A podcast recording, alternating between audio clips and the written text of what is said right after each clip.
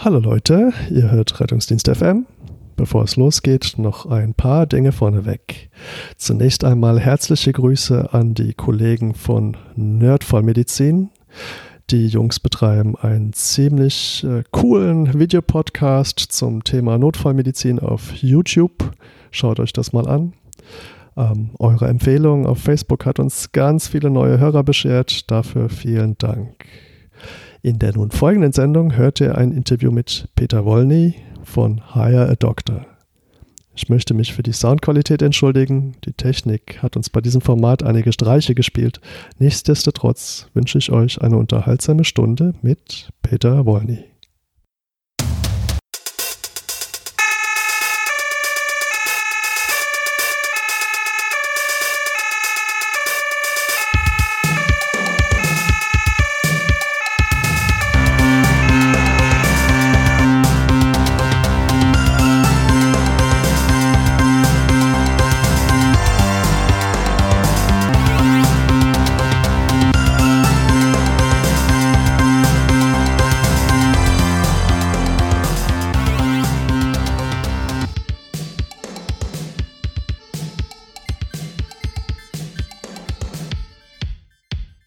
Herzlich willkommen bei Rettungsdienst FM, eurem Podcast für den Rettungsdienst mit Themen aus dem Rettungsdienst, um den Rettungsdienst und für den Rettungsdienst. Ähm, mein Name ist Julius Hohmann, äh, der Esel zuerst. Neben mir sitzt der Frank Weilbacher und heute unser besonderer Special Gast, der Peter Wolny. Hallo Peter. Hallo Julius, hallo Frank. So, ähm, Jetzt äh, machen wir ein total spontanes Interview. Ähm, für alle, alle Hörer da draußen äh, sollen ruhig dran äh, teilhaben. Die erste Runde haben wir schon mal verkackt. Wir sind sehr froh, dass wir dich gewinnen konnten. Ich habe es dem Frank schon prophezeit, ein ähm, wunderbar freundlicher und geduldiger Zeitgenosse. Dem, mit dem können wir unseren Testballon starten und ähm, mal Gäste interviewen. Ja, ähm, Jetzt äh, haben wir so ein bisschen über dich recherchiert und ähm, wir haben uns äh, kennengelernt ähm, auf einem Notarzt-Einsatzfahrzeug. Ähm, du bist als äh, Notarzt mitgefahren, ich, ich war der Kutscher. Und dann hast du so eine lustige Bemerkung gemacht, ähm, du hättest nichts mit den Wollnis zu tun. Ähm, jetzt wusste ich überhaupt nicht, was du von mir willst. Ähm, und äh, jetzt habe ich ja für die Sendung so ein bisschen recherchiert und jetzt meine Frage: Hast du ein äh, Wollny-Tattoo? Äh, nein, leider nicht. nee, also für mich ist das auch kein Thema. Ne? Die Wollnys ist für mich sogar fast eher ein Reizthema. ein, ein Reizthema. Ähm, äh, ja, ich, ich muss gestehen, ich, ich fand es jetzt schwierig, in diesen Kosmos reinzufinden. Aber ähm, ähm, tatsächlich, wenn man Peter Wolny bei Google eingibt, kommt man sofort auf die Wolnys, wobei es aber gar keinen Peter Wolny gibt, sondern nur einen Peter Hook oder Hauk oder irgendwie sowas. Und ähm, naja, hättest du ein Tattoo gehabt, hätte ich natürlich gerne gewusst, ähm, welcher Name da steht. Aber ähm, da kommen wir jetzt nicht weiter. Ähm, jetzt, äh, wenn man weiter guckt, dann sieht man lauter lustige Bilder von dir. Und ähm, da bin ich erst stutzig geworden, habe gedacht, wer ist denn das? Und ähm, ja, Peter, wer, wer ist denn das? Wann, wann kam denn der Bart ins Spiel? Tja, der Bart, äh, da bin ich tatsächlich diesem allgemeinen Trend gefolgt und äh, habe irgendwann beschlossen, mir einen Vollbart wachsen zu lassen. Also ist jetzt schon sicherlich äh, zwei, drei Jahre so, wie es jetzt ist. Wobei ich vorher immer als Markenzeichen eigentlich immer Koteletten hatte. Also das findet man auch auf den alten Bildern bei der Google-Bildersuche. Äh, Koteletten war schon immer äh, mein Markenzeichen. Aber ja, jetzt trage ich seit zwei, drei Jahren den Vollbart und bin eigentlich glücklich und zufrieden. In unterschiedlicher. Ja, es gibt da auch immer Abwechslung. Ja, ich muss, muss gestehen, ich bin äh, sehr beeindruckt. Äh, äh, habe jetzt meinen Bart äh, ein Jahr gepflegt und festgestellt, es sah immer struppig aus. Und ist mir so arg aufgefallen, dass du einen Bart hattest. ja, der, der, der Frank, der, der, keine Ahnung, äh, der sagt, er hat sich rasiert. Eigentlich sieht er aus, als hätte er sich irgendwie im Radiergummi behandelt, aber also so einen grauen Schatten sieht man immer, auch wenn er frisch rasiert ist. Na egal. Ähm, Ja, ähm, wir haben dich interviewt oder nee, wir wollen dich interviewen, weil wir denken, dass, dass du vielleicht ein paar interessante Geschichten zu erzählen hast. Ähm, du arbeitest ähm, als äh, ja, Regionalleiter, hast du gesagt, für Hire a Doctor. Bevor wir jetzt an diesen Punkt kommen, wie bist du denn dahin gegangen oder dahin gekommen? Wie ist denn dein Werdegang? Also dann fange ich mal tatsächlich ganz weit vorne an. Ne? 1994 ähm, bin ich in meinem Heimatdorf zur Freiwilligen Feuerwehr, so wie das halt so üblich war. Und ähm, weil ich dann nach dem Abitur nicht so richtig wusste, wie und was, ähm, war da aber eigentlich klar, dass ich Zivildienst im Rettungsdienst mache. Ähm, das lag irgendwie nahe, als freiwilliger Feuerwehrmann dann die nächste Blaulichtorganisation mitzunehmen. Und habe dann Zivildienst im Rettungsdienst gemacht und im Anschluss eigentlich so eine ganz äh, klassische Karriere hingelegt. Wo, wo, wo, hast du Zivildienst gemacht? In Schwäbisch Hall beim DRK. Das ist meine Heimat. Okay. Genau, und dann äh, vom Rettungshelfer, Rettungssanitäter, Rettungsassistent, äh, danach äh, Medizinstudienplatz war irgendwie dann, hat sich dann irgendwie so ergeben und habe aber über das Studium äh, sicherlich Phasen gehabt, wo ich deutlich mehr im Rettungsdienst gearbeitet habe, als Medizin studiert habe. Und ja, bin im Anschluss, wie sich das dann für einen ordentlichen Rettungsdienstler gehört, auch Anästhesist geworden. Ja, ich habe immer den Eindruck, irgendwie gibt es ja nichts anderes. Also es ist manchmal ähm, ähm, erstaunlich langweilig, dass, dass sie erstens die ganzen Sunnis oder Assistenten, dass die alle Medizin studieren, die, die weitermachen und, und dann werden sie alle Anästhesisten. Also genau. Ausweiser, ja. ich kenne auch Urologen zum Beispiel. Ich weiß nicht, wie das nach den ganzen Karrieren noch passieren konnte. Ja. Ja, nach dem Harnwegsinfekt im Altersheim also sollte. ja, ich meine, wir hatten ja auch ein paar Juristen, so ist es nicht. Zumindest einen. ja, cool. Ähm, jetzt, ähm, ähm, wenn man, wenn man, wie gesagt, wir haben ja ein bisschen recherchiert über dich und da erscheinst du auf ganz vielen ähm, Internetseiten. Da gibt es Notarztbegleitung, Notarztservice, Anästhesieagentur. Wie hängt denn das alles zusammen? Also so richtig zusammenhängen tut es eigentlich nicht. Das zeigt eher so ein bisschen äh, meine Vita. Ähm, Notarzt Service war mein Einstieg in das Personalvermittlungssegment. Ich habe 2007 aus so einer Bierlaune heraus mit zwei Freunden die erste internetbasierte äh, Notarztvermittlungsplattform gegründet. War damals noch Weiterbildungsassistent, hatte quasi kein unternehmerisches Denken, aber es war so die, die Idee, die wir hatten, äh, dass wir da eine Plattform aufbauen könnten zum Ärztevermitteln. Und das war mein Einstieg letztendlich in diese Branche. Gab es denn damals schon einen Bedarf oder war das tatsächlich einfach aus einer Bierlaune mal auszuprobieren, was möglich ist? Also der Bedarf war definitiv da. Es gab ja schon einige Agenturen äh, zu der Zeit. Gibt ja eigentlich die, so die ersten Arztvermittlungsagenturen sind so um 2000 herum gegründet worden. Aber erstaunlicherweise sind auch einige von den großen Ärztevermittlern von heute gab es zu der Zeit noch gar nicht. Also unterm Strich waren wir da eigentlich schon so ein bisschen Pionier mit Notarzt-Service, aber ähm, muss natürlich auch sagen, das sind, haben das natürlich damals auch so ein bisschen hemdsärmlich angegangen. Ähm, ich war Weiterbildungsassistent in der Klinik, hatte betriebswirtschaftlich herzlich wenig Ahnung, aber es ist aus einer Bierlaune heraus eben entstanden und wir haben gesagt, wir gründen das. Wir waren erst zu zweit, zwei Anästhesisten und haben dann noch einen Kollegen mit dazugenommen, der auch aus dem Rettungsdienst kommt und äh, Fachinformatiker ist und haben dann eben 2007 mit Notarztservice begonnen als rein internetbasierte Ärztevermittlungsplattform. Und ähm, wann, wann kam die Seite Notarztbegleitung ins Spiel? Ist, bist du das vorher alleine gewesen oder wie kann man sich das vorstellen? Nee, das war so irgendwann im weiteren Verlauf, als ich gemerkt habe, dass man so mit der Freiberuflichkeit auch durchaus äh, sich ein paar Euro nebenbei verdienen kann, ähm, habe ich halt den, mit dem Gedanken, so äh, mich so ein bisschen selbst zu bewerben, diese Seite dann damals ins Leben gerufen. Und bei Notarztbegleitung sieht man so, da bist du ja schon so ein bisschen der, der Hans Dampf in allen Gassen. Unter, unter anderem bist du Hubschrauber geflogen. Ähm, VIP-Betreuung, äh, Auslandsrückholung.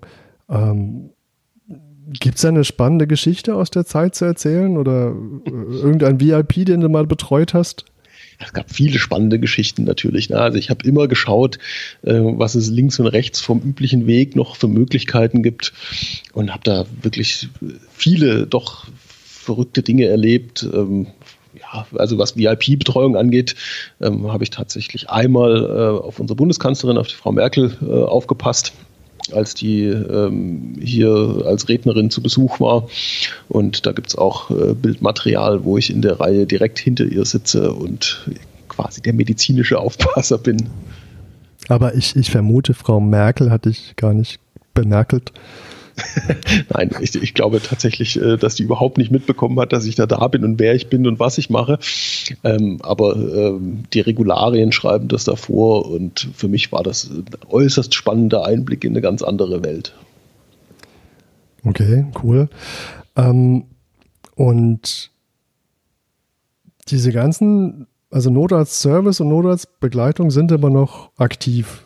Oder wie kann man sich das vorstellen? Oder ist es einfach nur noch ähm, deine, deine Online-Vita oder wie? Genau, also bei Notarzt Service arbeiten wir tatsächlich an einem Relaunch gerade. Ähm, das ist natürlich alles ein bisschen in den Hintergrund gerückt, weil sich natürlich privat vieles verändert hat. Äh, ich habe eine Familie mittlerweile. Ähm, da haben sich einige Dinge verändert und mein Fokus äh, lag jetzt die letzten Jahre auch nicht unbedingt auf Notarztservice, aber wir haben so für uns beschlossen, dass wir das Ganze weiter vorantreiben wollen und da auf jeden Fall einen Relaunch machen. Was jetzt Notarztbegleitung angeht, ähm, meine freiberuflichen ärztlichen Tätigkeiten, die sind ganz, ganz massiv in den Hintergrund gerückt, weil ich dafür schlichtweg keine Zeit mehr habe. Ähm, also ich träume immer wieder davon, wieder in das Auslandsrückholsegment einzusteigen, auch wenn das miserabel bezahlt ist, aber es hat unglaublich viel Spaß gemacht. Aber das ist in meiner aktuellen Situation ähm, eigentlich undenkbar. So was, was macht die Auslands, Auslandsrückholung so spannend oder interessant? Man kommt einfach rum, ähm, äh, sieht komplett andere medizinische Strukturen. Ja. Also ich ähm, kann mich erinnern an, an eine Rückholung aus Hurghada aus Ägypten, ähm, wo, wo ich auf einer Intensivstation einen Patienten abgeholt habe, den ich nach Moskau bringen musste. Ausgerechnet. Genau. Und ähm, das war so, dass die, die ägyptischen Kollegen mich haben aus Höflichkeit dort den ZVK legen lassen. Also es war ganz abstrus irgendwie so unter ganz anderen Bedingungen äh, dann auf einer, naja, vermeintlichen Intensivstation zu arbeiten. Also es war, war einfach äußerst spannend, so mal ganz andere Dinge zu sehen und auch so die Luftfahrt und das sind ja alles so Sachen, die einen auch durchaus begeistern können. Ne? Ja, ähm, ich habe auch eine Zeit lang Auslandsrückholung gemacht, allerdings nur im europäischen Ausland. Ähm, ich habe eigentlich nur so die Schweiz ein bisschen abgegrast, ein bisschen Österreich. Das waren dann immer die Skiunfälle, das war nicht so mhm. spannend. Das war vor allem lange, lange, lange, lange Autofahren und naja. ja, ich glaube, bodengebunden ist es nicht ganz so spannend. Also bodengebunden habe ich auch einiges gemacht, aber nicht so viel. Ähm, da fand ich tatsächlich diese Learjet-Rückholung mit tatsächlich auch intensivpflichtigen Patienten oder äh, Linienrückholung äh, sitzend oder Stretcher war dann schon immer spannender. Ne? Mhm. Und wie ähm, ist jetzt, äh, wie, wie kommst du jetzt zu Hire a Doctor? das ist eigentlich eine ganz witzige Geschichte. Also 2012 äh, ist mein Vertrag bei meinem damaligen Arbeitgeber ausgelaufen und es war auch das Jahr, in dem unsere Tochter auf die Welt gekommen ist und ich habe mich schon sehr, sehr nach Veränderung gesehnt und wollte eigentlich so diesen Klinikalltag zumindest in der Form nicht weiter äh, bestreiten. Und da ging es auch nicht so richtig vorwärts mit Vertragsverlängerungen. Das war alles so ein bisschen schwierig und dann habe ich einfach den Blick über den Tellerrand gewagt und einfach geschaut, was der Markt noch so zu bieten hat. Und bin dann im Mai 2012 über eine E-Mail von HR Doktor gestolpert, ähm, wo ich interessanterweise schon viele Jahre selbst als Arzt registriert war aber nie irgendwas gemacht habe. Und ähm, in dieser E-Mail suchte der Dr. Weber, der Inhaber und Geschäftsführer, suchte nach Anästhesisten, die Interesse an so einer gemischt administrativen äh, klinischen Tätigkeit haben. Der, und das fand ich unglaublich spannend damals. Der, der Dr. Weber, was, was für ein Doktor ist der? Der ist auch Anästhesist. Ne? Also man sagt ja immer, die Anästhesisten haben viel Zeit während der Narkoseführung und können sich überlegen, äh, was sie sonst noch machen können und wie sie Geld verdienen können. Ja, also Anästhesisten scheinen auf alle Fälle irgendwie so ein, ein eigener Schlag äh, in der Ärzteschaft zu sein. Ähm, ja, das stimmt. Das stimmt sicher. Ja. Ähm, wie kann man sich jetzt, du sagtest, du bist Regionalleiter, wie, wie kann man sich jetzt deine, deine Tätigkeit vorstellen? Was machst du? Wie sieht so ein Tag bei dir aus? Unterm Strich bin ich zuständig für die Betreuung der Kliniken, die wir bedienen und für die Betreuung der Ärzte, die bei uns angestellt sind. Also ich bin ähm, der organisatorische Ansprechpartner äh, für beide Seiten ähm, bin aber auch da aktiv in der äh, Vertragserstellung, in der Dienstplanung, ähm, bin auf Kongressen als Repräsentant der Firma, ähm, bin natürlich auch für Vorstellungsgespräche zuständig, Kündigungen glücklicherweise eher selten. ähm, also letztendlich äh, hab, bin ich Mitarbeiter mit Personalverantwortung, bin der Ansprechpartner für unsere Ärzte und die Kliniken, aber bin auch immer wieder selbst derjenige, der als Arzt dann einspringt auch. Okay, als wir jetzt damals die paar Dienste zusammen gemacht haben, kamst du dann als, als, als Leih-Miet-Honorararzt von Hire a Doctor oder war das dann Notarztbegleitung oder Notarzt? nee, das, das, war tatsächlich, also es war reguläre Arbeitszeit meines Hauptarbeitgebers. Also die, da, wo wir zusammen gefahren sind, die Klinik ähm, bucht immer wieder Ärzte über uns und da ich natürlich auch mit der Notfallmedizin immer noch recht verbandelt bin, mache ich diese Dienste schon sehr gerne auch selbst, um da auch so ein bisschen drin zu bleiben, um und mache das gerne selbst. Aber es kommen natürlich auch Kollegen von mir über unsere Agentur, die dort Dienste besetzen.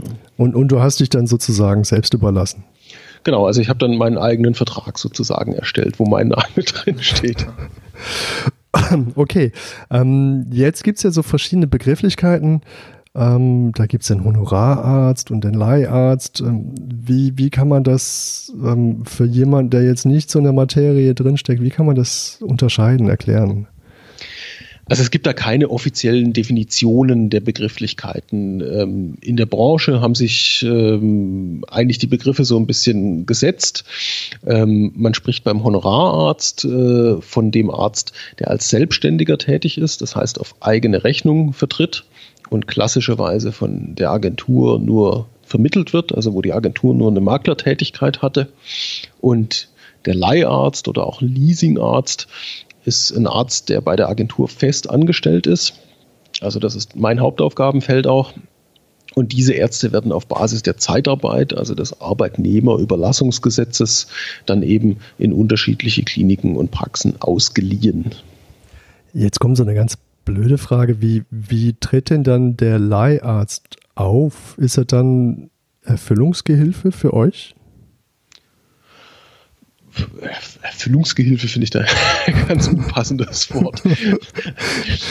Nein, aber vom Prinzip her, also unterm Strich ist es nichts anderes als klassische Zeitarbeit, wie sie äh, am Fließband oder in der Reinigungsbranche oder sonst was abläuft. Also die Klinik fragt bei uns an, wir sagen als Agentur, ich schicke dir den Arzt XY und der ähm, ist dort in die Abteilung sozusagen dann eingebunden und äh, auch weisungsgebunden tätig tatsächlich. Also der äh, Chefarzt der Abteilung kann diesen Arzt dann behandeln wie seinen eigenen Mitarbeiter unterm Strich.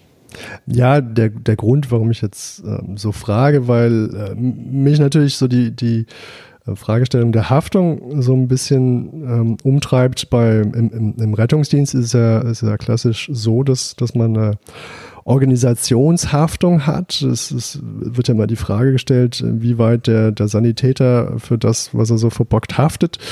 Ähm, und dann ist es ja so, dass in erster Linie die, die Organisation haftet, weil die ja auch die Leistung bereitstellt und der Mitarbeiter nur der Erfüllungsgehilfe der Leistung ist. Darauf zielt jetzt meine, meine Frage ab. Aber dann sind die ähm, Ärzte bei euch anders versichert. Genau, also das ist, letztendlich habe ich die Antwort sozusagen schon gegeben mit dem Punkt, dass ich sage, der Arzt ist dort wie ein Mitarbeiter der Abteilung dann eingesetzt und genauso ist er dann auch eben wie ein Mitarbeiter der Abteilung über das entleihende Haus versichert im Rahmen der Zeitarbeit. Bei den Honorarärzten wiederum ist es anders. Da ähm, ist es so, dass der klassischerweise eben selbst sich versichern muss. Und wir als Agentur bieten aber im Rahmen unserer Vermittlungsdienstleistung eine sogenannte subsidiäre Haftpflichtversicherung an. Das heißt, die greift, sobald keine andere Versicherung mehr greift. Okay, also grundsätzlich ähm, in, in der zweiten Reihe steht dann doch immer ihr mit der, mit der Haftung. Genau, vom Prinzip her schon. Ja. Also vom Prinzip her ähm, haben wir eine Haftpflichtversicherung für alle unsere Mitarbeiter, egal ob ähm, äh, Honorarärzte oder Leasingärzte. Die sind letztendlich über uns abgesichert.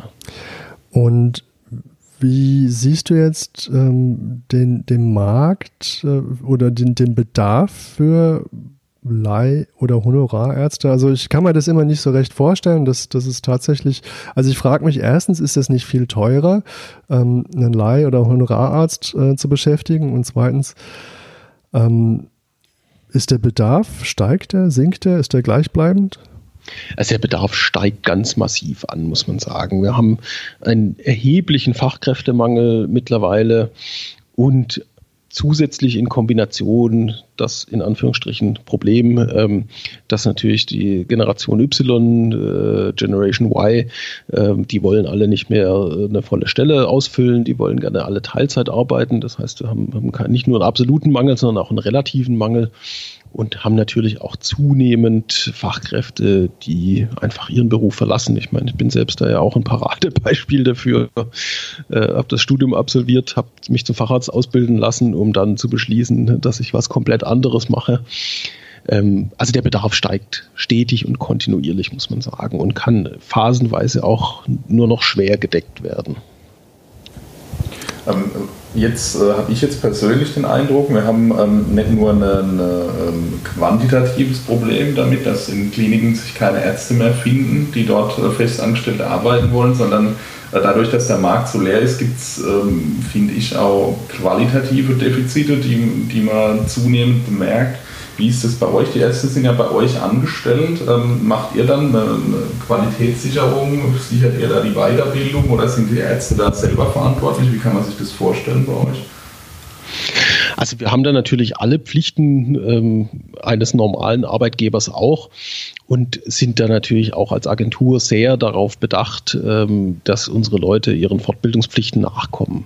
Die meisten haben im Rahmen ihres Vertrages ein Fortbildungsbudget äh, vereinbart, wenn sie dauerhaft bei uns angestellt sind und können das auch äh, zur Fortbildung nutzen. Ähm, und wir lassen uns genauso wie die Klinik auch äh, ein Fortbildungszertifikat der Ärzte vorlegen, weil wir natürlich da auch schon einen gewissen Qualitätsanspruch haben. Das wäre mal was für Notfallsanitäter, ein Fortbildungsbudget. Also fände ich voll gut. Das haben leider auch nicht alle Ärzte. Ne? ähm, jetzt habe ich gesehen, ihr tretet nicht nur als ähm, Unternehmen aus, das Arbeitnehmer überlässt, sondern ihr vermittelt auch Arbeitnehmer. Äh, äh, aber genau. Ähm, stimmt das? Genau, also wir haben ja angefangen, also Higher Doctor ist, äh, hat 2005 gegründet worden ähm, und hat als ganz klassischer Honorararztvermittler angefangen. Da kam dann im weiteren Verlauf noch Higher Nurse als äh, Vermittlung für Pflegekräfte hinzu und 2015 äh, muss ich mir jetzt selber noch ein bisschen auf die Schulter klopfen, auf meine Initiative hin, Higher Paramedic als Vermittler von Rettungsfachpersonal. Und wir sind in diesen drei ähm, Geschäftsbereichen, sage ich mal, sowohl im Bereich Honorarvermittlung als auch im Bereich Festanstellungsvermittlung. Also wir sind auch klassische Headhunter, aber eben auch in der Arbeitnehmerbelastung, in der Zeitarbeit tätig. Ähm, weil genau, in der Zeitarbeit kennt man das ja so ganz klassisch, ähm, dass ähm, die Leute irgendwo zur Arbeit überlassen werden, aber ähm, und dann auch in dem Betrieb ganz gut sich zurechtfinden, aber eigentlich nie in den Betrieb reinkommen, weil sie irgendwelche Klauseln im Vertrag haben und dann dort nicht ähm, arbeiten dürfen oder eine Sperrfrist haben. Ist das dann anders bei euch? Also wir machen ja die Zeitarbeit, eigentlich äh, ist die Zeitarbeit bei uns ja nur das Vehikel, um das Ganze sozialversicherungsrechtlich sauber hinzukriegen, weil die Kliniken eben dieses Modell von uns einfordern.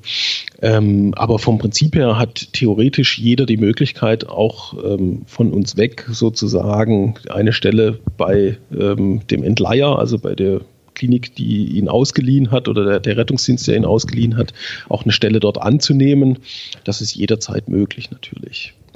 Und ist das, wie, ist das eine gute Erfahrung, die ihr damit macht? Oder ist das egal? Oder ähm, also was ich, was ich damit sagen will, ist, ähm, gehen euch nicht die guten Leute weg ähm, in die Festanstellung?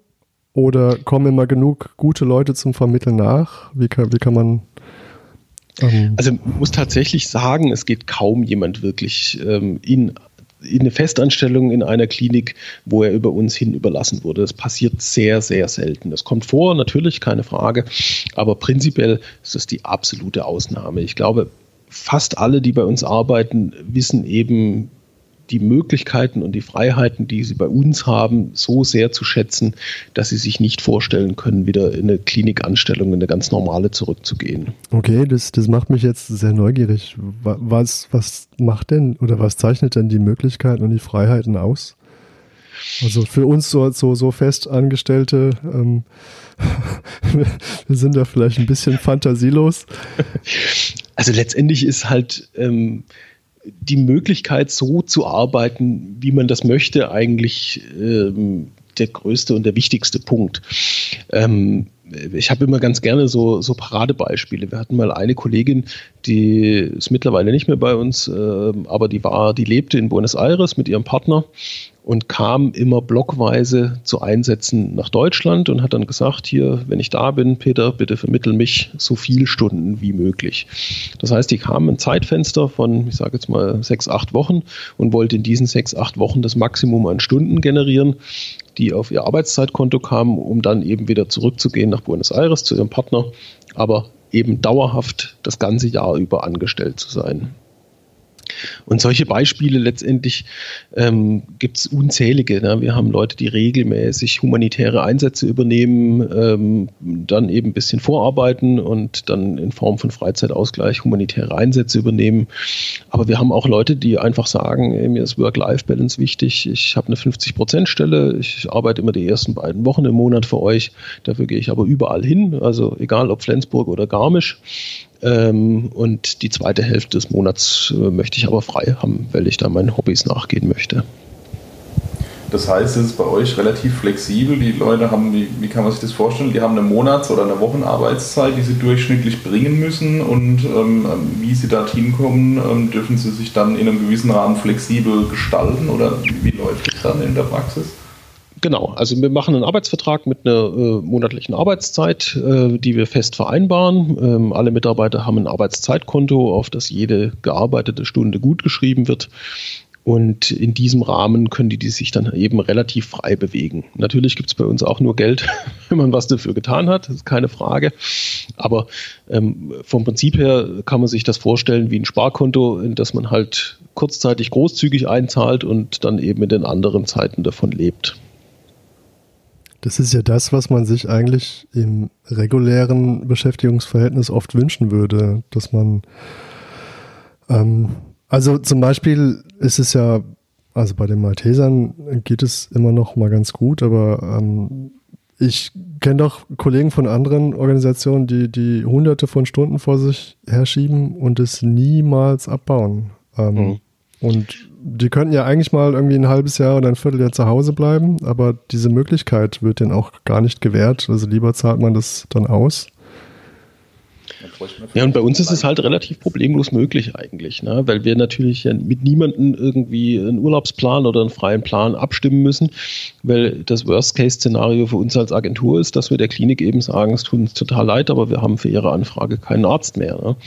Ähm, aber dafür sorgen wir eben bei unseren Leuten für eine sehr hohe Zufriedenheit, weil äh, die Leute so arbeiten können, wie sie das gerne möchten. Das, das klingt ja jetzt wie, wie ähm Jetzt, jetzt wittere ich was. Jetzt, das klingt ja fast wie so ein Perpetuum mobile. Ne? Wenn, wenn die Kollegen oder die, die Mitarbeiter bei euch so zufrieden sind, weil sie so flexibel arbeiten können, ähm, und, und ihr natürlich oft zufriedene, gut gelaunte Mitarbeiter anbieten könnt, aber dann auch mal oft nicht, dann da müssen die Kliniken ja mehr zahlen, dass, dass die dann doch wieder motiviert sind, ähm, arbeiten zu kommen, wenn sie eigentlich gar keine Lust hatten. Ja, das klingt, klingt nach einem Erfolgsrezept für die komplette Volkswirtschaft. Aber ich glaube, so ganz so einfach ist es tatsächlich nicht zu sehen. Also, ähm, äh, ich, also vom Prinzip her mag das jetzt vielleicht so klingen, aber letztendlich ist es, ist es natürlich auch nicht, nicht ganz so einfach. Also wir müssen ja schon auch immer gucken, dass wir die Leute irgendwie äh, bei Laune halten und wie ich es vorhin schon sagte, heute äh, Garmisch, morgen Flensburg. Das funktioniert natürlich nicht. Das würde zwar auf dem Papier äh, funktionieren, wenn ich sage, ich kann die Leute äh, so hin und her schicken, wie mir das recht ist, aber in der Praxis muss man natürlich dann schon auch bei uns für, für Mitarbeiterzufriedenheit sorgen und schauen, dass man die Leute so einplant, wie sie das gerne möchten. Okay, dann würde ich mal tippen, ähm, ein, ein normaler ähm, Notarzt, der bei euch beschäftigt ist, oder Anästhesist oder äh, auf jeden Fall, der hat dann wahrscheinlich seine zwei, drei Rosinenkliniken oder Standorte, wo er am liebsten hingeht. Ähm, wahrscheinlich auch relativ nah in seinem Umfeld, würde ich mir vorstellen. Ja, wobei, also dieses Nahe können wir eben nicht immer garantieren. Und das ist auch so der Punkt, der doch dann viele letztendlich abschreckt. Also ich muss ja jetzt, muss ja auch die negativen Dinge hier erwähnen. Ähm, also es ist schon ich, ich rate zum Beispiel jungen Familienvätern oder so, rate ich oft ab, dieses Modell äh, zu wählen, weil das einfach nicht mit einem Familienleben wirklich gut zu vereinbaren ist. In Berlin sieht es vielleicht noch mal ein bisschen anders aus, wo auch unser Firmensitz ist. Da schaffen wir es schon, die Leute fast ausschließlich in Berlin und Umland einzusetzen. Aber ähm, so prinzipiell der Rest der Republik, das ist dann schon eher schwierig und mit viel Reisetätigkeit verbunden. Und das passt dann auch nicht zu jedem Typ Arzt, muss man sagen. Ne? Und sind das dann, ist das ein ganz bestimmter Typ Mensch, der ähm, sich bei euch einfindet und bleibt? Ähm, nee, so ganz den klassischen äh, Leasing-Anästhesisten würde ich behaupten, gibt es nicht. Ähm, das sind ganz unterschiedliche Typen. Ne? Also wir machen immer einmal im Jahr auch eine, eine gemeinsame Teamfahrtwochenende heißt das mit Fortbildungen. Ähm, da finde ich, sieht man immer relativ deutlich, was für einen bunten Blumenstrauß an Mitarbeitern wir doch haben. Ähm, aber unterm Strich sind wir halt nichts anderes als eine große Anästhesieabteilung eigentlich auch. Und da gibt's ähm, vom Paradiesvogel zum hochseriösen Typen ja auch immer alles. Und klassischerweise kann man, glaube ich, schon sagen, sind das entweder relativ junge Fachärzte, ähm, die sehr dynamisch sind, oder eben Kollegen kurz vorm Ruhestand oder im Ruhestand, die sich dann eben im Unruhestand befinden und noch ein bisschen was machen möchten. Ja, ich könnte mir vorstellen, dass man so die Kollegen aus dem mittleren Segment vielleicht nicht so kriegt, weil die vielleicht in der Klinik irgendwie Karriere machen möchten. Ähm, was vielleicht bei euch schwieriger ist, behaupte ich jetzt mal. Ja, ja, definitiv. Ne? Wobei wir tatsächlich, was man eigentlich so auf den ersten Blick gar nicht denken würde, ähm, auch äh, Chefärzte haben oder Ärzte aus leitenden Positionen, die ähm, ihren Klinikjob so dermaßen leid hatten, äh, dass sie zu uns gekommen sind. Also auch das gibt es tatsächlich. Ähm, wenn der Frust zu groß ist, ähm, ich, ich sage immer ganz gerne, der Vorteil bei uns ist, dass wenn man irgendwo hingeht in eine Klinik und dort vertritt, kann man sich rein auf die Medizin beschränken. Und die kann man dann auch besonders gut machen und sich da sehr intensiv, Entschuldigung, drum kümmern. Ähm, und hat aber mit diesem drumherum, was man so als Oberarzt oder gar Chefarzt hat, mit Verwaltung, mit anderen Fachdisziplinen, hat man ja erstaunlich wenig Berührungspunkte.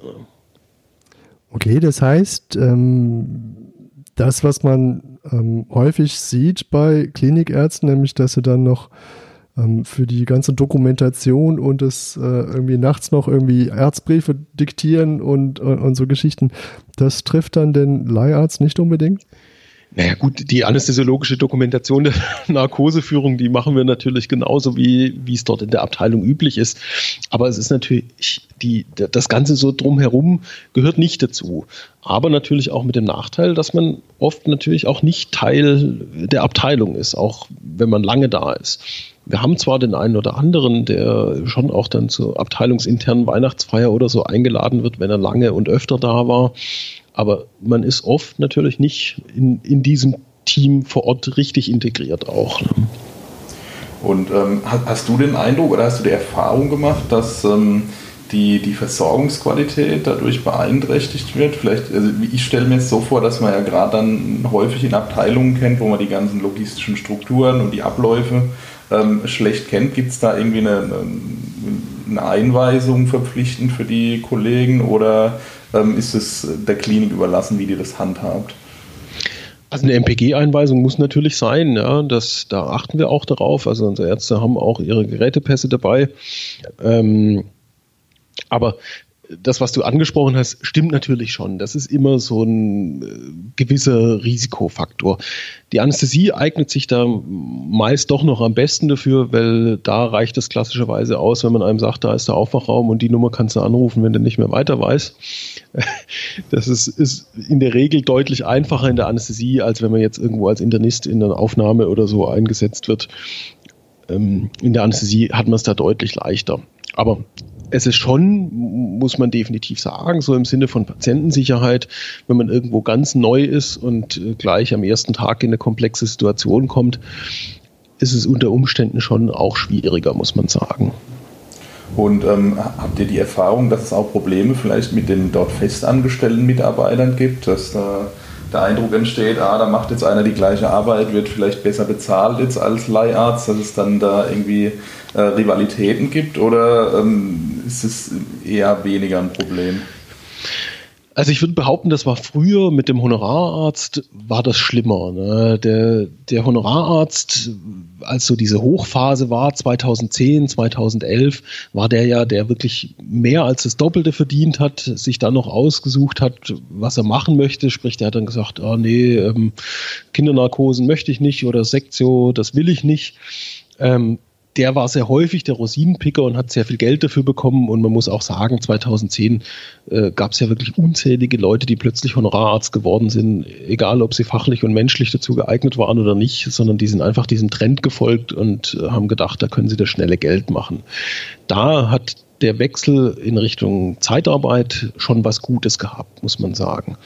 Wir haben also das, ja, also das, wie soll ich sagen, das äh, Gehaltsgefälle ist nicht mehr so riesig groß jetzt ähm, und wir versuchen schon auch darauf zu achten, dass unsere Ärzte auch dieselbe Arbeit machen wie die Festangestellten. Natürlich kann man nicht kommen und am ersten Tag einen Bereitschaftsdienst übernehmen, das ist ganz klar. Aber wir möchten eigentlich nicht, dass unsere Ärzte irgendwo als Rosinenpicker auftauchen, sondern wollen schon auch, dass die nach Möglichkeit und nach Notwendigkeit sich auch im Dienstsystem integrieren. Das heißt, ähm, die gehen dann häufig dann doch in, in die gleichen Kliniken mehrfach, die sie kennen und ähm, sind dann auch wie ein, wie ein festangestellter Mitarbeiter im Prinzip von dem, was sie dort machen können, wenn sie dort eingearbeitet sind. Genau. Also wir haben auch viele Ärzte, die direkt vor Ort den Folgeeinsatz selbst vereinbaren. Also wenn sie jetzt irgendwo im Einsatz sind und sagen, hier im Mai und im Juni hätte ich die Zeiträume frei und ähm, die vereinbaren das dann ganz oft selbst direkt ähm, und machen dann auch aus, was ihnen dann eben zusagt. Ne? Also wenn die dann sagen, ich würde gerne Donnerstag noch einen Bereitschaftsdienst machen, dass ich ein langes Wochenende habe oder so, ähm, das passiert relativ oft. Jetzt habe ich den Eindruck, also du hast jetzt gesagt, dass das Honorar oder das, das Gehaltsgefälle zwischen dem Leiharzt und dem, dem hauptamtlich beschäftigten Arzt ist jetzt gar nicht mehr so groß. Gleichwohl muss es ja irgendwas geben, was Leute bei euch hält. Ähm, und äh, diese doch äh, gewisse Schwierigkeiten auf sich zu nehmen, wie auch nach langjähriger Tätigkeit nicht zurecht zu einem Team dazuzugehören oder diese Reisetätigkeit, das, das sind ja schon Hürden, die, die diese Menschen auf sich nehmen. Und gleichwohl muss es ja dann doch was geben, was das Ganze attraktiver macht dann bei euch. Ähm, was, was ist es, äh, wenn es nicht das Geld ist? Es ist natürlich schon das Geld. Na, also es ist, ah, es ist schon, es ist schon so, dass wir das mit ein paar Euro mehr Schmerzensgeld entlohnen dafür, dass die Ärzte äh, heute hier, morgen dort unterwegs sind. Und man muss ja auch sagen, wir machen ja auch in allen Fachdisziplinen diese projektbezogene Arbeitnehmerüberlassung, ähm, wo es schon noch so ist wie beim Honorararzt, dass man sagen kann, der verdient deutlich mehr, aber das ähm, der, der, Einsatz ist halt nur befristet. Ähm, das heißt, wenn der zu Ende ist, haben die unter Umständen keinen Auftrag oder müssen sich eben um einen Folgeauftrag dann bemühen, ähm, gegebenenfalls über eine andere Agentur.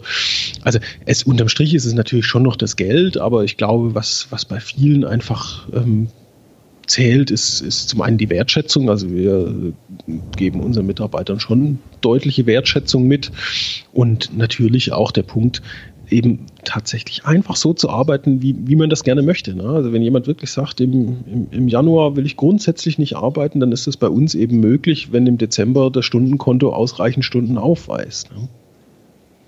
Kann man auch Kredit aufnehmen? In ganz kleinem Umfang nur.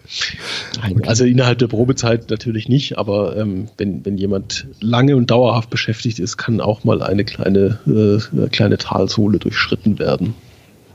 Ähm, ja, ich frage ja, es gibt ja immer mal Phasen, keine Ahnung, Angehöriger ist krank oder so. Ähm, aber okay, jetzt sind wir alle beruhigt, es gibt doch, doch ein bisschen mehr Geld. Ähm, wie, wie, wie, ist es jetzt? Ja, bei den, also was mich interessieren würde noch, bei den ähm, Ärzten ist es ja ein Phänomen, was man jetzt schon seit langer Zeit kennt und wo man sich eigentlich schon dran gewöhnt hat. Ähm, also vielleicht noch nicht an diesen Schwenk vom Honorar zum, zum Leiharzt. Aber ähm, auch in der Pflege kommt es ja zunehmend. Was mir jetzt relativ neu war, ähm, was ich erst seit kurzem jetzt wahrgenommen habe, ist das Phänomen, dass es auch ähm, im Bereich ähm, des Rettungsdienstes, also sprich, ähm, was du als Higher Paramedic vorhin erwähnt hattest schon, ähm, Rettungsassistenten, Notfallsanitäter jetzt quasi verliehen werden. Ist das ein, ein Segment, was jetzt gerade im Kommen ist, oder? Genau, also das ist massiv im Kommen. Ähm, hier zeichnet sich ja die letzten drei, vier, fünf Jahre auch ein, ein zunehmender Fachkräftemangel ab. Und ähm, jeder, der im Rettungsdienst aktiv ist, kennt die Vorhalteerhöhungen noch und nöcher. An jedem Standort wird ein zusätzlicher RTW oder ein zusätzliches NEF hingestellt, nur weil die Einsatzzahlen horrend hoch sind. Und das ist ein Markt, der zunehmend im Kommen ist, aber sicherlich noch sehr in den Kinderschuhen steckt aktuell. Und wie ist dein Eindruck, ähm, dieser, dieser Trend, ähm, dass immer mehr Leiharbeitnehmer ähm, zum Beispiel von Firmen wie euch entsandt werden, ähm, tut das dem Sektor gut? Also sprich, also dem Sektor vielleicht selber nicht, aber ich meine jetzt dem, dem Mitarbeiter, nämlich in der Form, dass ähm, der Arbeitgeber nicht mehr sagen kann, ihr arbeitet jetzt zu welcher Bedingung auch immer, so wie ich das diktiere, sondern der muss dann vielleicht sich jetzt auf einmal was einfallen lassen, vielleicht flexibilisieren, vielleicht mehr Geld zahlen. Seht ihr da Effekte? Ja, natürlich schon. Also ich meine, der Markt ist ja da ganz massiv in, in Bewegung und wenn man auch sieht jetzt, was, was Rettungsdienste bereit sind an Willkommensprämien oder Umzugsprämien zu bezahlen, die, die ringen ja alle ähm, um Fachkräfte gerade im Moment. Ich bin da auch, also ich bin da auch ganz, ganz, ganz offen. Ja. Ich bin nicht immer überzeugt davon, dass das, was wir tun, so ganz richtig ist, weil wir unterm Strich ja an vielen Stellen auch dem, dem System Fachkräfte entziehen und sie an anderer Stelle wieder zurückgeben. Ich bin zwar überzeugt davon, dass es immer so sein wird, ähm, dass eine flexible Personalressource vonnöten ist, äh, weil es immer wieder mal Situationen gibt, ähm, wo, ja, wo einfach ähm, jemand durch Schwangerschaft oder äh, Erkrankung oder sowas ausfällt und ersetzt werden muss. Aber im Moment ist es ja schon so, dass man an vielen Stellen irgendwie das Gefühl hat, dass man nur noch einen, einen Flickenteppich hat und irgendwie versucht, irgendwo überall Löcher zu stopfen. Ne? Jetzt gibt es ja gerade ähm, in der Anästhesie in anderen Ländern ähm, Modelle, zum Beispiel in Frankreich, wo, wo jetzt ähm, Firmen, also zusammengeschlossene selbstständige Anästhesisten, zum Beispiel für ein, für ein ganzes Krankenhaus die Anästhesieleistung dauerhaft übernehmen als, als Serviceanbieter quasi und es dort gar keine eigene Anästhesie mehr gibt. Siehst du sowas bei uns auch? Geht es in die Richtung bei uns oder denkst du, das ist unrealistisch, das wird bei uns immer so bleiben, dass, ähm, dass es immer die Festangestellten gibt bei uns? Also es, es gibt es ja immer wieder mal, dass das Thema wird oder auch ähm, ähm Praxen, äh, Anästhesiepraxen, äh, die Anästhesieabteilungen von Häusern ähm, komplett übernehmen, aber ich glaube nicht, dass das in Deutschland wirklich, wirklich passieren wird. Ja, jetzt fährst du ja auch selber noch für Higher Paramedic als, als äh, äh Higher Doctor als, als Notarzt. Ähm, und du hast, glaube ich, auch so äh, dann doch immer die gleichen Standorte, wo du fährst. Ähm, wenn, also was ich mir immer sehr spannend vorstelle, ist, man sieht ja so Verschiedenes, also ähm, unterschiedliche Rettungsdienstbereiche, wo unterschiedlich gearbeitet wird. Was siehst du denn so? Und siehst du auch Dinge, die man sich so abschauen kann? also das fand ich am Anfang, als ich wirklich noch sehr viel ärztlich gemacht habe, fand ich das total spannend, ähm, einfach auch mal was ganz anderes zu sehen und auch regelmäßig was anderes zu sehen. Und man hatte auch immer wieder echt was mitgenommen so für sich. Das ist schon sehr interessant. Rettungsdienstlich muss ich sagen, also mein ähm, äh, notfallmedizinisch habe ich eigentlich fast nur einen Standort, den ich da regelmäßig bediene. Ähm, aber so in der Anästhesie, gerade in meiner Anfangsphase, das war schon schon toll zu sehen, ähm, wie es andere machen, auch zu sehen, äh, wie es andere machen, wie man es eigentlich nicht machen möchte. Das war schon sehr interessant immer. Okay, du musst jetzt nicht sagen, wo man es lieber äh, nicht so machen möchte, aber was war jetzt so ein Leuchtturm für dich? Wo es besonders toll war, als Anästhesist zu arbeiten? Also Kliniken kann ich ja jetzt nicht hier als mit, mit Namen nennen, aber es ist schon, äh, man, man, sieht halt auch mal, mal komplett andere Bereiche. Ne? Also ich äh, war vorher noch nie in einem Verbrennungs-OP und das habe ich im Rahmen meiner Leasingstätigkeit mal erleben dürfen, fand ich unglaublich spannend. Ähm, also man, man, ja, man sieht halt einfach auch mal komplett andere, äh, andere Wege und andere Möglichkeiten. Ne? Okay, ähm, so im Großen und Ganzen sind wir, glaube ich, durch mit dem, was uns so an, an Fragen eingefallen ist. Ähm, haben wir was vergessen? Siehst du irgendwas, was man noch erwähnen sollte zu diesem Bereich? Puh, haben wir was vergessen? Nee, also ich glaube, wir haben eigentlich ähm, über alles gesprochen, ja? über, über die Möglichkeiten, die es gibt, über die Vor- und Nachteile, über die Felder, die wir beackern als Higher Doctor Group. Nö, ich glaube, wir haben, haben den, den kompletten Blumenstrauß einmal durch hier. Okay, cool. Ja, dann, dann würde ich doch allen, allen Hörern empfehlen, ähm, scha schaut euch das an. Das ist, das ist spannend. Also geht auf die, die Homepage äh, von Hire a Doctor. Ähm, versucht den Peter zu finden, das ist auch spannend. genau. Ohne Bart noch, ohne Bart. ohne Bart, genau. Ähm, dann, dann würden wir einfach mal überleiten. Wir haben fünf Fragen. Ähm, weil wir ein Rettungsdienst-Podcast sind, können wir das ja nicht einfach fünf Fragen nennen. Ähm, jetzt ähm, habe ich überlegt, wie, wie kann man das nennen? GCS oder äh, Sampler oder OperQST. Ähm, jetzt, äh, ja, vielleicht, wahrscheinlich ändert sich das noch die nächste Zeit, aber ähm, jetzt habe ich mal das nach, nach, nach Stati unterteilt. Ähm, kannst du einfach so ganz frei darauf antworten? Ähm, es ist jetzt mehr so ähm, äh, in Bezug auf deine Tätigkeit als, als Arzt im Rettungsdienst. Ähm, beginnt mit dem Status 3, wir übernehmen den Auftrag. Ähm, aus deiner Perspektive, aus deiner Sicht, du bist jetzt schon lange dabei, wie haben sich denn die Patienten oder die Einsätze in den letzten zehn Jahren verändert? Also ich hatte es ja vorhin schon mal ganz kurz angerissen. Ich finde das ganz furchtbar, wie hilflos die Leute mittlerweile bei medizinischen Banalitäten sind. Ja, also man, man hat ja manchmal wirklich das Gefühl, das ist jetzt natürlich sehr überspitzt, aber dass man echt zum eingerissenen Fingernagel hinfährt. Ja. Ähm, meine Lieblingsbeispiele sind immer Kind mit Fieber oder Kind mit Magen-Darm-Infekt. Ja, das sind alles Dinge, wo, wo unsere Mütter und unsere Großmütter einfach damit klargekommen sind und wo der Bürger heutzutage einfach schon sehr schnell völlig überfordert ist. Ja. Ja, ich ähm, finde das ganz spannend. Ich, ich kenne so eine, oder, oder was, was ich versuche immer so Parallelen herzustellen, wo man das auch ganz gut sieht. Und ich finde, man sieht das beim, beim Blaulichtfahren. Ähm, noch vor ein paar Jahren sind die Leute, ähm, wenn dann ein Rettungswagen mit Blaulicht kam, ein Stück weiter gefahren und wo, wo die Gelegenheit günstig war, sind sie dann an die Seite gefahren. Ähm, heute ist es oft so, dass die total überfordert sind, einfach plötzlich bremsen und mitten ja. auf der Gas stehen bleiben und man echt Angst haben muss, nicht, nicht voll drauf zu fahren. Ja, das stimmt. Ähm, okay, ähm, Status 4, wir sind am Einsatzort. Ähm, was müsste sich denn ändern, um die rettungsdienstliche Versorgung in Deutschland entscheidend zu verbessern? Also ich glaube letztendlich, dass wir schon mit dem Notfallsanitäter auf dem richtigen Weg sind, auch wenn es dann noch sehr viele Hürden gibt. Aber ich, ich glaube, das ist schon ein richtiger Weg. Und ich verfolge auch mit, mit großem Interesse diese Gemeinde-Notfallsanitäter-Projekt in, wo ist es, irgendwo in Norddeutschland. Genau, also das finde ich, finde ich auch eine sehr spannende Möglichkeit, um einfach ein bisschen für Entlastung zu sorgen. Ne? Ja, okay. Ich muss gestehen, ich kann mir unter dem Gemeindenotfallsanitäter noch nicht so recht was vorstellen. Ähm, es liegt vielleicht auch daran, dass ich mir das gar nicht für mich selber so vorstellen könnte. Ähm, okay, jetzt haben wir den Patient ähm, an Bord, Status 7.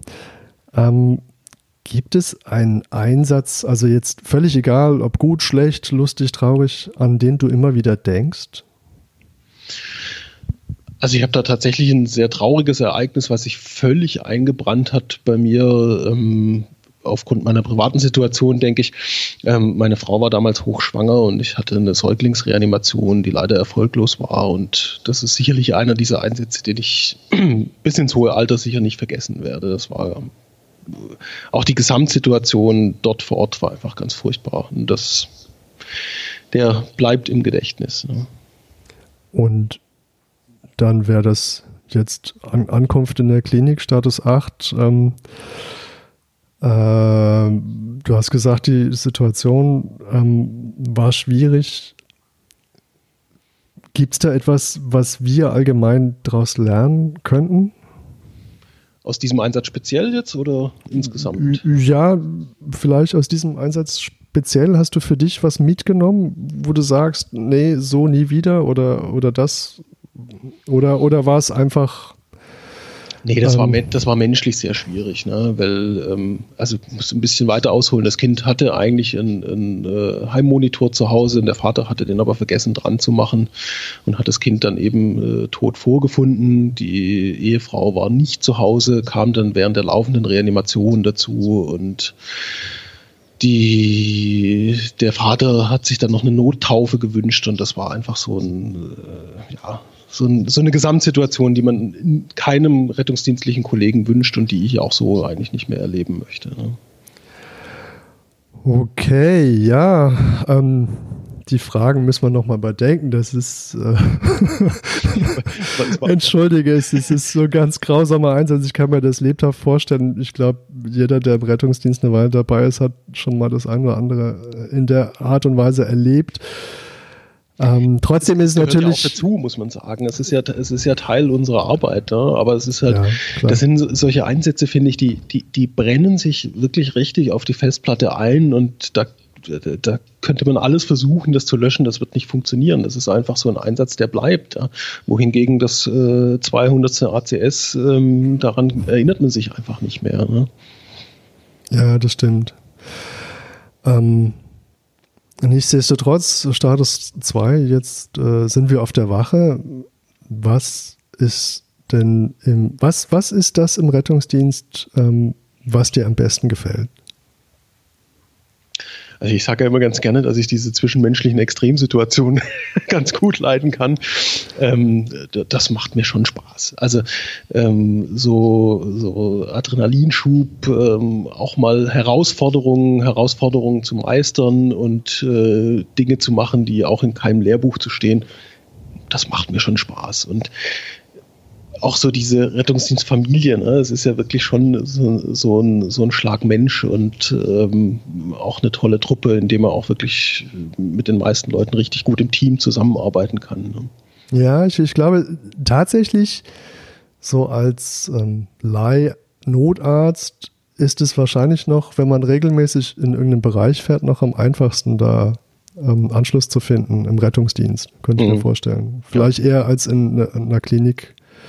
Ähm, ja, jetzt hast du ja das ähm, ähm, Buch schon angesprochen. Jetzt wäre ähm, unsere letzte Frage, weil ähm, es geht ja auch immer um Literaturempfehlungen. Jetzt stell dir vor, du dürftest Bücher verschenken zum Geburtstag, zum, äh, keine Ahnung, Muttertag, zum wie auch immer. Welches Fachbuch würdest du verschenken? Weil du es so gut findest, so toll findest, weil es dir so viel mitgegeben hat. Puh, das ist, das ist jetzt echt eine schwere Frage. Ne? Also Ähm. so, so aus dem hohlen Bauch heraus habe ich da jetzt keine Idee, ne? muss ich echt sagen. Ähm, äh, bringt mich jetzt wahrscheinlich dazu, dass ich feststelle, dass ich schon lange kein Buch mehr in der Hand hielt. Aber ähm, nee, so also spontan habe ich jetzt da keine Eingebung. Ja, okay, das ist, ist auch eine Antwort. Ich muss ja sagen, was, was mich ja, ein, eines der Dinge, warum ich auf dich gekommen bin für das erste Interview, war, war einfach deine, deine Offenheit. Und- Nee. man, man liest ja zunehmend weniger Bücher irgendwann. Das ist einfach so. Okay, vielleicht kriegen wir die Kurve. Ähm, dein dein Lieblingsfachmagazin. Okay, dein, dein Lieblingspodcast. Rettungsdienst. FM. Nein, aber ich, also ich lese tatsächlich schon auch noch äh, äh, Fachzeitschriften, definitiv. Ne? Also ich habe die A&I äh, noch abonniert. Ähm, ich habe die Notfall- und Rettungsmedizin und das, also ich versuche da schon auch am Ball zu bleiben, definitiv. Haben wir jetzt vorhin so nicht im Detail drüber gesprochen, aber die letzten zwei Jahre waren ja bei mir etwas anders geprägt. Ich äh, habe ja noch berufsbegleitend ein ähm, MBA-Studium äh, Führung und Management im Gesundheitswesen ähm, jetzt gemacht, äh, sodass halt, wenn ich jetzt alles unter einen Hut bringen muss, sind viele Dinge doch so ein bisschen hinten runtergefallen einfach. Ah, okay, dann, dann war dein Fokus wohl wo ganz anders die letzten zwei Jahre. Genau, bei betriebswirtschaftlicher Lektüre. Ja, ja. Ja, ich kann das so ein bisschen nachvollziehen. Ich habe ja mal berufsbegleitend den, den Fachwirt im sozialen Gesundheitswesen gemacht. Das, da äh, wollte ich dann von Rettungsdienst eigentlich nichts mehr wissen in der Zeit. genau. Ja. ja, cool. Peter, Frank, hast du noch Fragen, Ideen? Ähm, nein, ich fand es extrem interessant. Ich habe äh, viele Aspekte, waren mir vorher gar nicht so klar, was die mit dem Thema verknüpft sind. Ich fand es total informativ und, und angenehm, ähm, aber mir fallen tatsächlich auch keine Fragen mehr ein im Moment. Ich bin jetzt erstmal thematisch erschlagen. ähm, Vielen Dank, äh, Peter, dass du dich äh, zur Verfügung gestellt hast für unser Pilotprojekt. Äh, all unsere, Sehr gerne. all unsere technischen Dinge mit uns durchlitten hast. Ähm, also ich glaube, das war ein sehr, sehr gelungener Einstieg in unsere Interview-Thematik. Ja, Peter, vielen, vielen Dank, ähm, dass du das auf dich genommen hast. Ähm, also wir, wir beide werden auf alle Fälle, wenn wir uns langweilen, bei euch anheiern. Genau, also einfach auf www.hiredoktor.de oder hireparamedic.de und kostenfrei registrieren. Ja, das empfehle ich immer ganz gerne, einfach auch um so mal ein bisschen Marktüberblick zu bekommen. Kostet nichts und man bekommt einfach mal so ein bisschen eine Übersicht. Was gibt es denn überhaupt? Cool. Peter, vielen Dank. Ja, danke euch. Ne? Vielen Dank.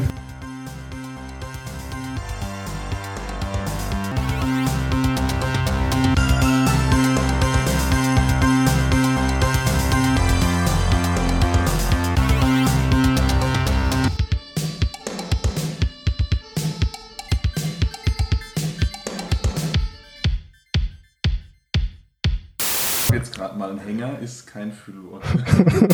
Was der Frank noch nicht weiß, er muss gleich mit mir eine Tür die Treppe hochtragen. Okay, gibt es auch noch Aufgaben für ihn. Sehr Ja, gut. ich bin überrascht, dass es keine Waschmaschine Dein, dein Lieblingspodcast. Rettungsdienst. FM.